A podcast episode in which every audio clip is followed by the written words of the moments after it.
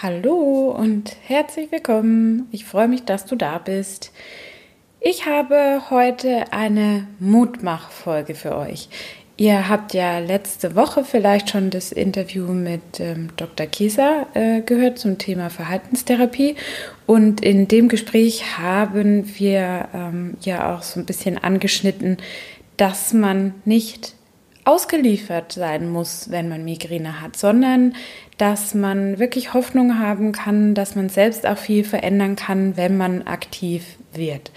Und das finde ich so einen spannenden Ansatz und habe mir gedacht, damit man es nicht so schnell vergisst, möchte ich dir mit dieser Folge hier nochmal Mut zusprechen, auch vielleicht ähm, für Zeiten, in denen dir es nicht so gut geht oder ähm, ist mir auch schon ganz oft passiert, man einfach so seine Routine hat schleifen lassen, dass man wieder eine neue Motivation hat, wirklich was zu verändern und ähm, ja, aktiv tatsächlich ähm, zu versuchen, seine Migräne wieder ein bisschen zu verbessern. Ähm, ich kenne so diese Momente, wo man denkt, ja, Erna hat die Kontrolle. Ähm, ihr wisst ja mittlerweile, ich nenne meine Migräne gerne mal Erna. Und ja, man fühlt sich dann so, als könnte man einfach nichts tun, ähm, weil sie kommt dann auch so unverhofft oft vorbei und ähm, ich finde, das verstärkt nochmal dieses Ausgeliefertsein-Gefühl, weil wenn man jetzt sich zumindest darauf einstellen könnte, okay, ich weiß jetzt auch nicht, ob das so viel schöner ist, wenn man das immer schon vorher wüsste, aber ja, das ist so rums und irgendwie sind alle Pläne dahin. Und da kann ich total verstehen, oder mir geht es wirklich so, dass ich mich da wirklich überrumpelt äh, fühle und ähm, auch einfach nicht gut dabei. Und es hat sowas von Kontrollverlust, ja. Es ist wirklich so ein Kontrollverlust. Und das passiert ja regelmäßig, ja. Da kann man ja auch, äh, oder es, ich sag mal so, es fällt schwierig, so ein Vertrauen oder so eine Sicherheit aufzubauen, weil das passiert halt immer wieder. Und das ist dann, würde ich sagen, manchmal so ein Lerneffekt, dass man denkt, okay, hm, ja, ist ja, kommt ja eh wieder. Also was, was, was soll ich denn jetzt machen? Und daher klar, ich finde, es äh, liegt nahe, sich da ein bisschen ausgeliefert oder als ähm, Opfer zu sehen.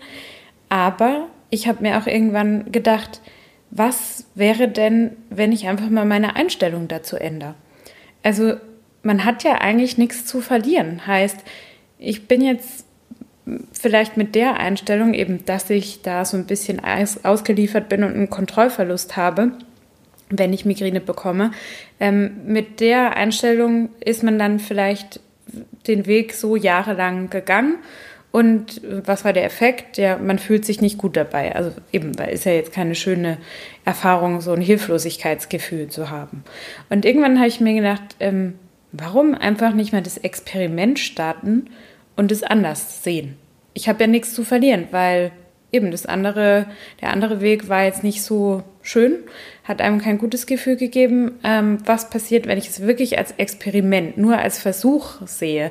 Man kann ja dann jederzeit wieder in seine alte Denkweise zurück.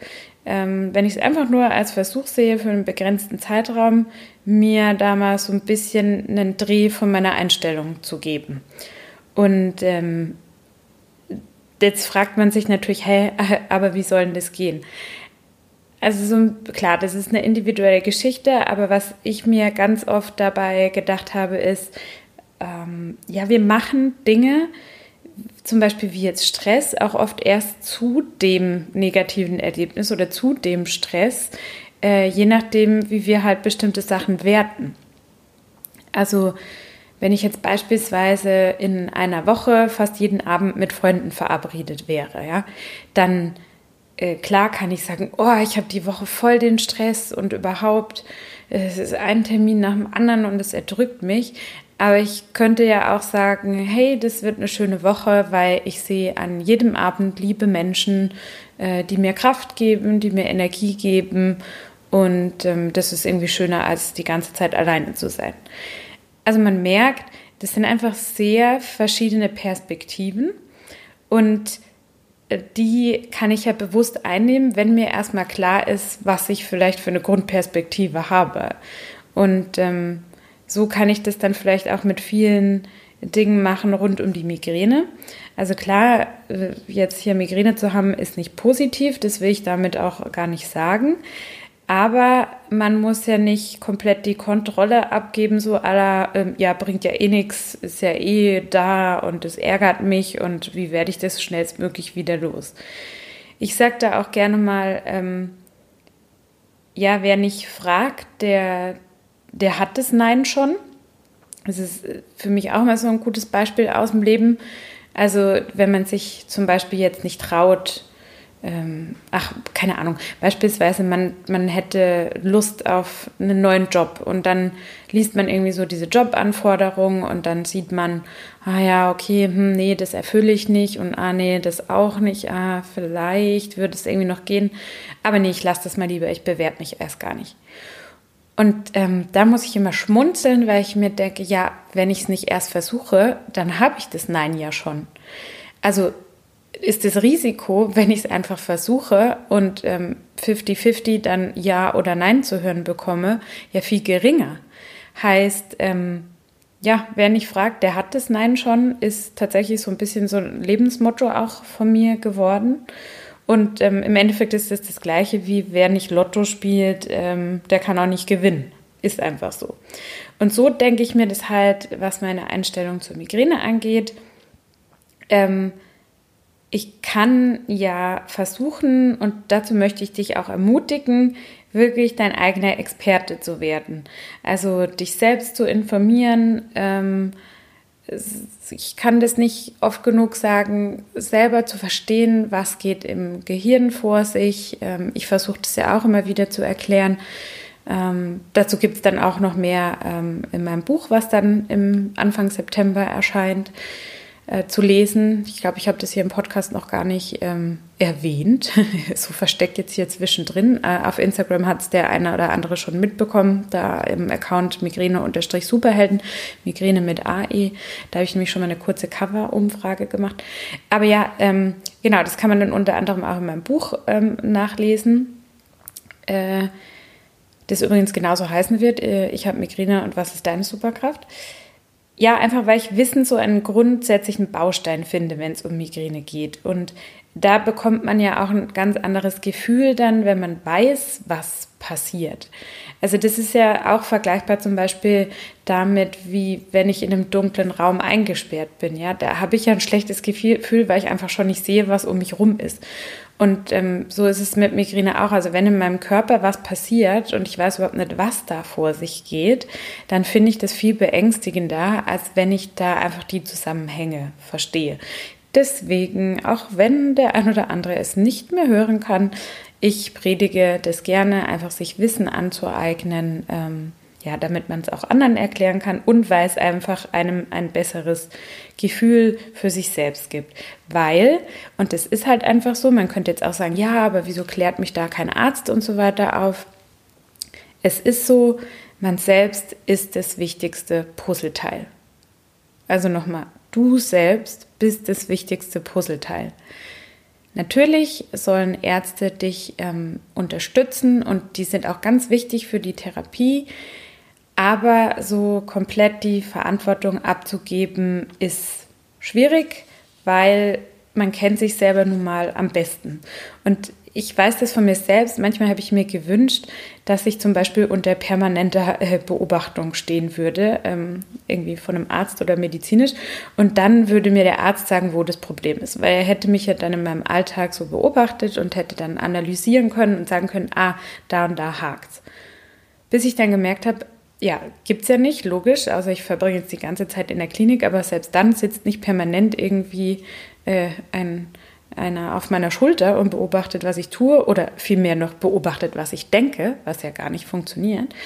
Bis mir dann der kluge Gedanke kam, ja, genau das kann ich selbst leisten. Also ich bin ja die ganze Zeit mit mir unterwegs. Das klingt jetzt ein bisschen schräg, ähm, aber ich glaube, man weiß, was ich meine. Also ich selber habe das unter Kontrolle. Ich selber merke, was ich tue, was ich nicht tue. Ich selber merke, was ich denke. Das ist vielleicht ein Prozess, das alles mal so bewusst wahrzunehmen, aber so eine passive Haltung da einzunehmen und zu sagen, kann das nicht jemand für mich machen? Nee, das wird halt einfach nicht funktionieren. Und ich glaube, das hat auch was damit zu tun, dass man einfach wieder mehr in sich vertrauen sollte, muss, kann. Einfach an sich selbst glauben, dass man, dass man was bewirken kann und nicht, dass man ja sowieso nichts hinbekommt. Und das finde ich für die eigene Gesundheit ähm, sehr, sehr wichtig. Und man sollte sich, finde ich, auch das Recht rausnehmen, das zu tun, was einem gut tut. Äh, heißt äh, eben, wie ich das auch öfter mal mache, früher irgendwie Partys ähm, verlassen, an einem heißen Tag nicht rausgehen. Also wenn man denkt, hm, jetzt liegen alle am See, jetzt sind irgendwie alle draußen im Schwimmbad, es ist so warm und es ist so schön. Eigentlich sollte ich oder ja, wäre ja cool, wenn ich jetzt auch draußen wäre und man weiß aber, es würde einem besser tun, man legt jetzt nicht seinen äh, Kopf in die pralle Hitze, weil das dann doch auch das ein oder andere Mal irgendwie böse ausgehen kann, wenn man sich halt gerade auch nicht gut fühlt. Und ich finde, dann muss man auch kein schlechtes Gewissen haben, dass man für sich entscheidet, man bleibt beispielsweise drin, weil man einfach auf sich selber hört und es ist halt nun mal jeder Mensch individuell und ähm, ja, wir haben Migräne und dann ist es auch okay, wenn man einfach mal andere Entscheidungen trifft. Und ähm, dabei finde ich zum Beispiel auch ein Punkt äh, davon, sich selbst zu vertrauen, ist, auch mal andere Meinungen zu hinterfragen. Also wenn jetzt mir zum Beispiel ein Arzt sagen würde, ja, hm, nö, haben, Sie haben Migräne, kann man nichts machen, müssen Sie halt damit leben.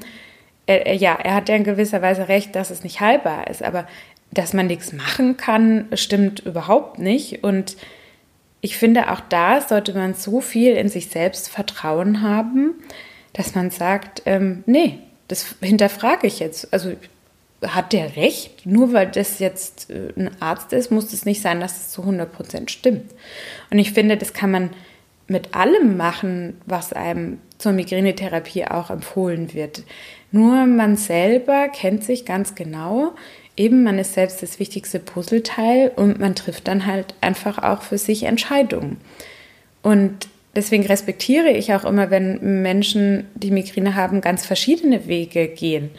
Ähm, traurig ist es dann, wenn es halt oft so heilsversprechend sind, das sage ich ja auch oft, so heilversprechend, die, ähm, ja, wo man schon weiß, auch aus Studien, dass das irgendwie in die Irre führen kann und man dann halt auch einfach viel Geld dafür bezahlt. Das ist dann schade, ähm, das kann man vielleicht dem einen oder anderen ersparen.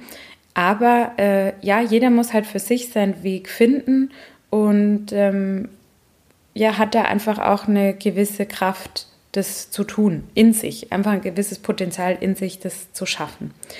Und mir hat es einfach wahnsinnig viel geholfen, zu wissen, was ich tun kann, auch wenn jetzt die Migräne nicht immer weniger geworden ist, aber ich habe mich nicht mehr so ausgeliefert gefühlt. Und das finde ich wichtig und gibt einem irgendwie Kraft. Ja, dass man einfach noch ein paar Möglichkeiten hat und äh, nicht jetzt sein Leben lang so ausharren muss, wie es ist. Genau. Das ähm, waren meine weißen Worte äh, für diese Woche. Einfach nochmal in Erinnerung auch an die vorherige Podcast-Folge mit dem Dr. Käser. Falls du sie noch nicht angehört hast, kann ich dich nur dazu ermutigen, einfach mal reinhören. Ist wirklich spannend. Und ähm, ja, zum Schluss folgt jetzt äh, noch das Mantra, wie immer. Ja, und da habe ich einen besonders schönen Spruch gefunden, der, wie ich finde, super zu dieser Folge passt. Und der lautet: Start where you are, use what you have and do what you can. Genau, also starte, wo du jetzt gerade bist, nutze das, was du zur Verfügung hast und tue das, was du kannst. Und damit verabschiede ich mich bei euch und äh, freue mich, wenn ihr weiter zuhört und auch nächste Woche wieder dabei seid.